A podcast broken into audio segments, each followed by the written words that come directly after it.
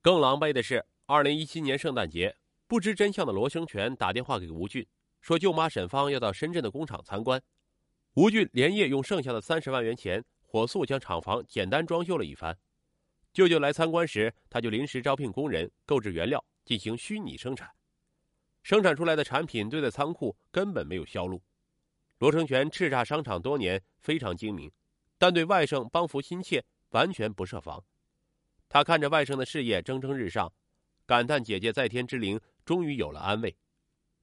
罗生全的心思也渐渐的被吴俊摸透了。他告诉张志超说：“这些钱我用了，我舅舅才安心。我舅舅就是怕报答不了我妈。”随后一年，罗生全多次收到吴俊的伪造合同。吴俊为了不被舅舅看出破绽。他先后借用十多人的身份证，将款项打入公司账户后，又以采购为名将款项转出。他还让会计把账目尽量做得平整，交代如果舅舅问起，就说资金都在周转中。二零一八年二月，吴俊和温慧已经到了谈婚论嫁的地步。温慧提出在深圳买一套婚房，而此时公司账上一百万都不到，连首付都不够。吴俊脑子一热，再次进了赌博网站。很快又连本带利亏了一百多万。此后三个月，罗生全又陆续收到吴俊伪造的四份合同，给他垫资五百多万元。此时，罗生全打造外甥投资共计一千三百万元，他根本没有想到这笔巨资大部分都被吴俊丢到了赌博网站上。罗生全看的是外甥生意上了正轨的假象，还逢人就夸外甥争气。二零一八年八月。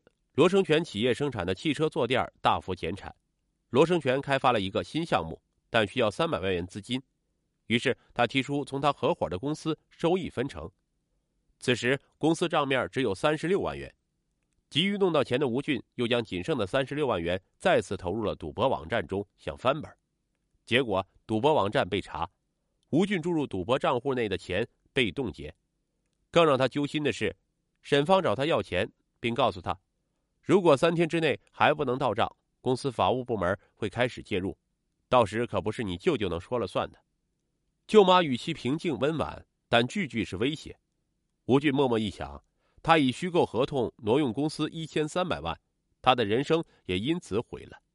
如果当初舅舅能爽快的给自己买套房，他不至于搞得如此狼狈。吴俊的恐惧渐渐变成了对舅舅的恨意。此时，脑袋里蹦出一个邪恶的念头：“舅舅舅妈不仁，别怪他不义。只有你们死了，这笔巨额债务才能烂到锅里，我才能免除牢狱之灾。”吴俊决定铤而走险，他注册了一个账号，从网络搜索出来的二十多名杀手中，确定了一名叫暗的杀手胡俊。三天后，吴俊带着舅舅和舅妈沈芳的资料和胡俊在韶关见了面，经过讨价还价。双方约定以二十五万元的价格，在半月内实施绑架杀人。回到深圳后，吴俊每天催促胡俊快点行动。他每天发微信给胡俊，将舅舅的行踪告诉对方，还不停的问他为什么还没动手，一定要让他们死，不要留活口，他们必须死。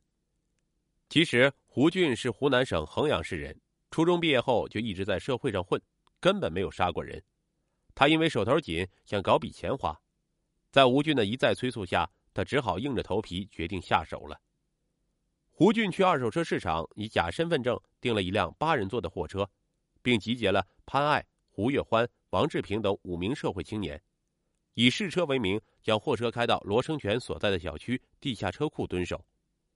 二零一八年十月十五日晚上九点，胡俊等五人蒙着面看着罗生全停好车，一拥而上，但车上只有罗生全一人。胡俊让他们先将罗生全劫持了再说。他们用毛巾堵住了罗生全的嘴巴，驾驶着车一路向南。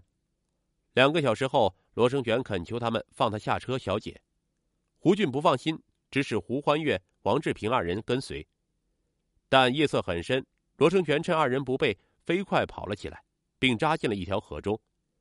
胡欢月、王志平不识水性，只好返回和胡俊等人会合后逃窜。罗生全顺着水流漂了半个多小时后上岸，向路边一辆过路货车呼救求援，并借对方的手机报警。当地警方接警后调取监控录像，很快抓获胡俊，又将幕后雇凶的吴俊抓获。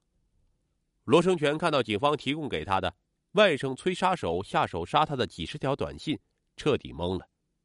他怎么也不相信自己用一千三百万扶持的亲外甥会雇人谋杀他。为此，愤怒至极的他坚决不肯出示谅解书。吴俊却表示，自己原本过着轻松简单的生活，他只想买一套小房子，但舅舅为了报答他妈妈的恩，将他赶鸭子上架。是舅舅把自己一手送上了不归路，罗生全差点昏厥，他跪在地上仰天长号，说自己对不起姐姐的托付。